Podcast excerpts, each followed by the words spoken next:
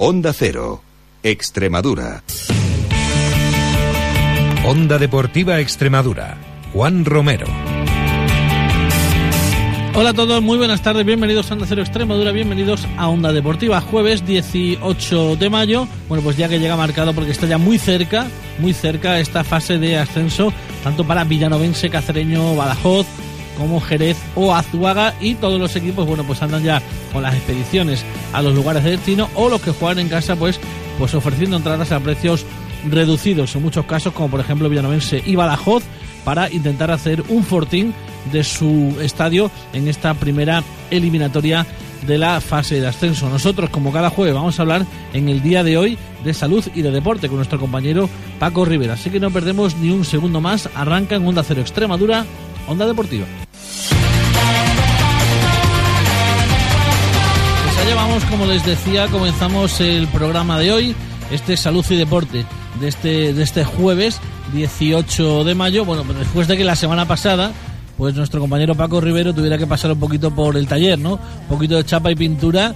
Eh, Paco, ¿cómo estás? Bueno, ya estamos aquí otra vez al pie del cañón, con, A ver. con muchas ganas y con mucha fuerza de seguir adelante. Claro que sí. Bueno, pues en el programa de hoy vamos a tener a bueno pues a un atleta español, eh, Jesús Antonio Núñez Sánchez, de Talavera, de Talavera de la Reina. Bueno, pues eh, eh, un fondista con grandes marcas, además con, con muy buenos eh, eh, tiempos y títulos también durante, durante su carrera, que además, que además bueno, pues tiene un poquito más de, de chicha porque es el entrenador del extremeño Husam Benabú. Jesús Antonio Núñez, buenas tardes. Hola, ¿qué tal? Buenas tardes. Bueno, ¿cómo, cómo definiríamos la figura de, de Antonio Núñez, eh, Paco?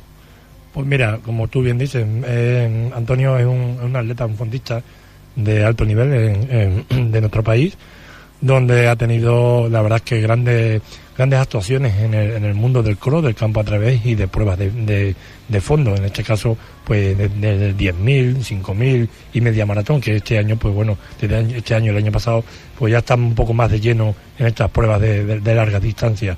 Es cierto también que él fue campeón de Europa por clubes eh, cuando se celebraron en Portugal hace en el 2010, si no me equivoco.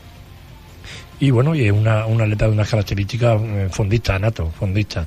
Es de Talavera, que también tiene alguna vinculación con la ciudad de Mérida, que ya lo le preguntaremos y no, nos contestará.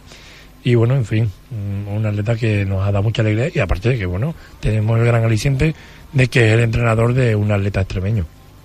Eh, tú, que eres, tú que fuiste también corredor de fondo, eh, una vez que se ven lo- las marcas, los títulos de Antonio Núñez, es donde se ve eh, que, que es un atleta de los, de los grandes, ¿no? Evidentemente tiene marcas marcas muy importantes yo he estado mirando anteriormente y tiene 13.40 y algo en el en el 5000 en el 3000 tiene 8 minutos pelados en fin eh, hay que andar y digamos un poco hablando así en el tema digamos en el idioma de- de- del atletismo hay que andar y hay que estar a un buen nivel para hacer esas marcas Eh, Antonio, de acuerdo con la introducción más o menos que te, que te ha hecho tu amigo Paco Rivero.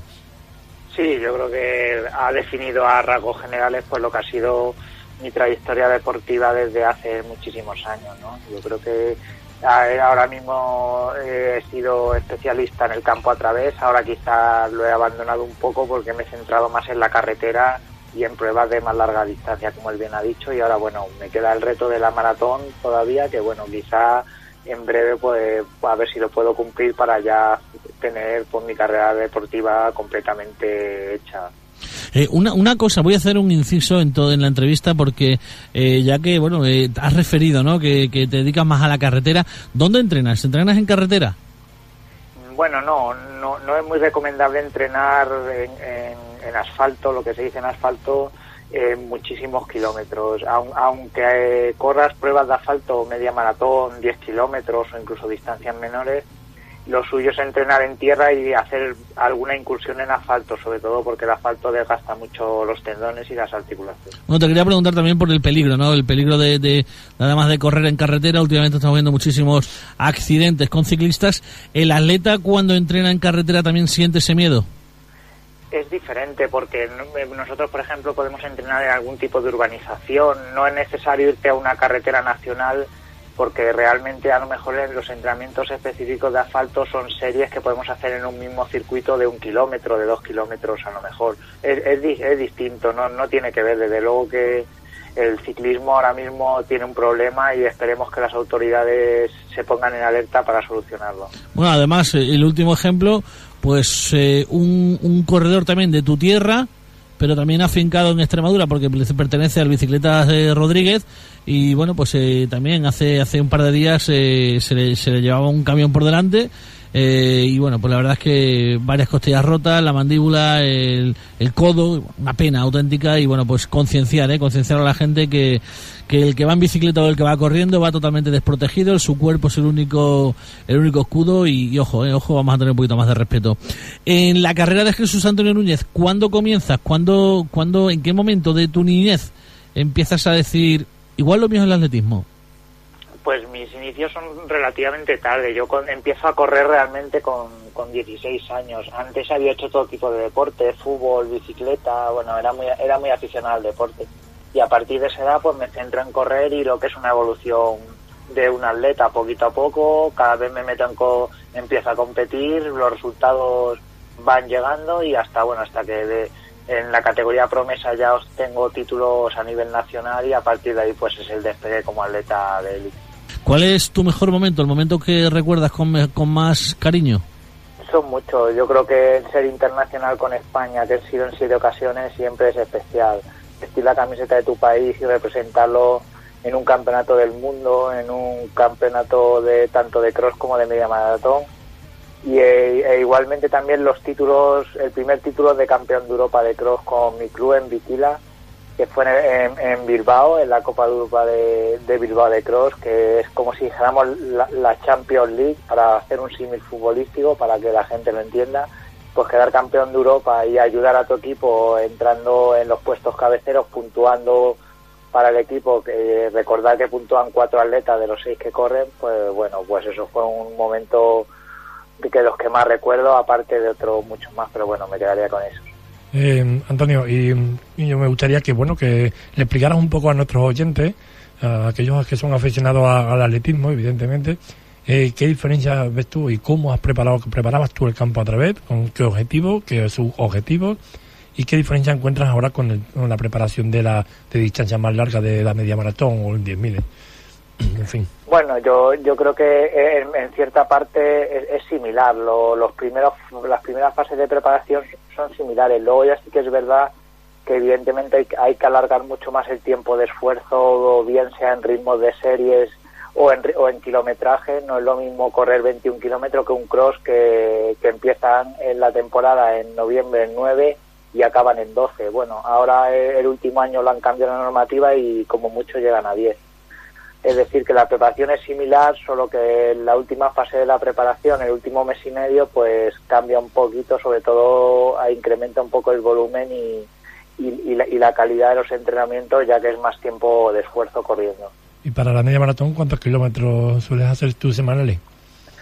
Bueno, he llegado a hacer hasta 180 kilómetros semanales. Eh, es una preparación quizá más similar la, la de media maratón y maratón, al, que, a la, del 10 kilómetros ruta y, el campo a través. Yo creo que sobre todo se diferencia en el volumen de kilómetros y, y, en la cantidad de kilómetros rápidos. Yo creo que al correr 21 es el doble de que se hace en el campo a través, que se llega como mucho a 10 y eso pues hay que entrenarlo porque sobre todo a partir de, del kilómetro 15 eh, el cuerpo lo nota y esos 6 kilómetros son la clave para cualquier atleta que logre un gran registro en esa prueba. Eh, hemos visto más casos de atletas que comenzaban en el cross y han acabado en la pista. Eh, ¿por, ¿por, qué, ¿Por qué razón suele ocurrir? ¿O también hay ejemplos al contrario? Es muy difícil, ejemplos al contrario. Yo, por ejemplo, en mi caso y en la mayoría de los casos, empiezas haciendo campo a través y pista. Yo también he sido un, un gran aficionado a la pista y un buen corredor de pista y yo creo que un atleta debe empezar haciéndose en la pista, sobre todo para los jóvenes, Paco tiene bastante experiencia en ello, en que lleva bastantes atletas de jóvenes que con proyección y la pista es imprescindible para formar un atleta. No se puede pasar directamente al asfalto con 16, 17, 18 años y si no es más recomendable hacer pista y formarse en campo a través y pista que ya pasar directamente al asfalto. Eh, además estáis ahora mismo eh, coincidiendo en el curso nacional ¿no? de entrenadores. Eh, ¿Qué tal? ¿Es necesario aprendiendo, conociendo gente diferente, gente nueva?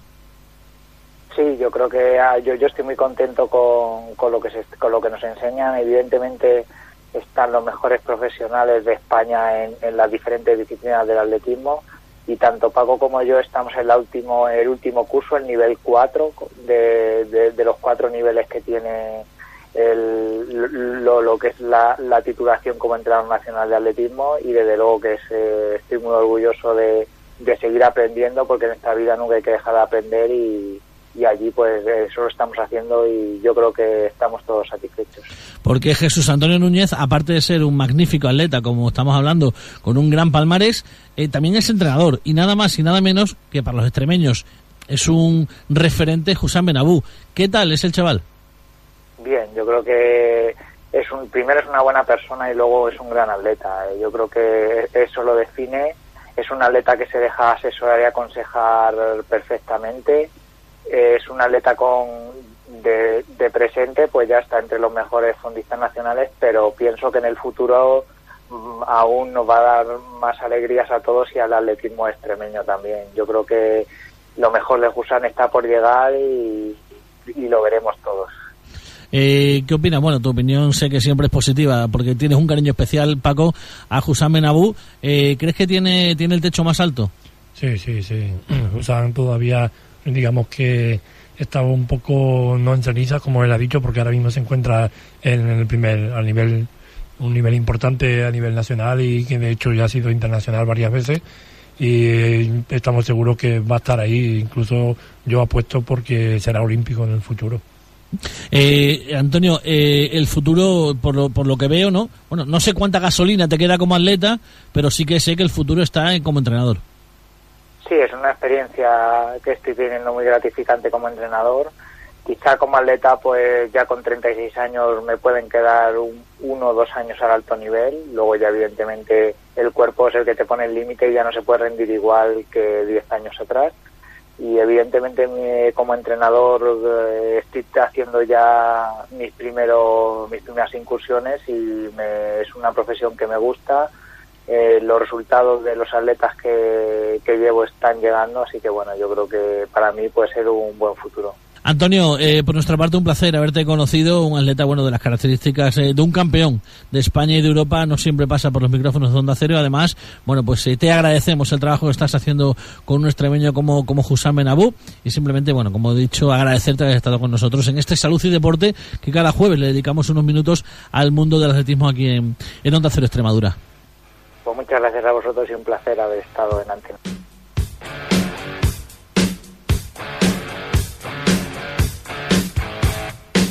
Bien, pues así llegamos al final del programa de hoy. No hay tiempo para más. Volvemos mañana viernes. Estamos mañana hasta las 4. Estaremos en todos los puntos donde se juegan algo este fin de semana los equipos extremeños a nivel nacional. A los mandos, como siempre, formidable Carlos Ledesma. Les habló encantado Juan Romero. Hasta mañana. Un saludo. Adiós.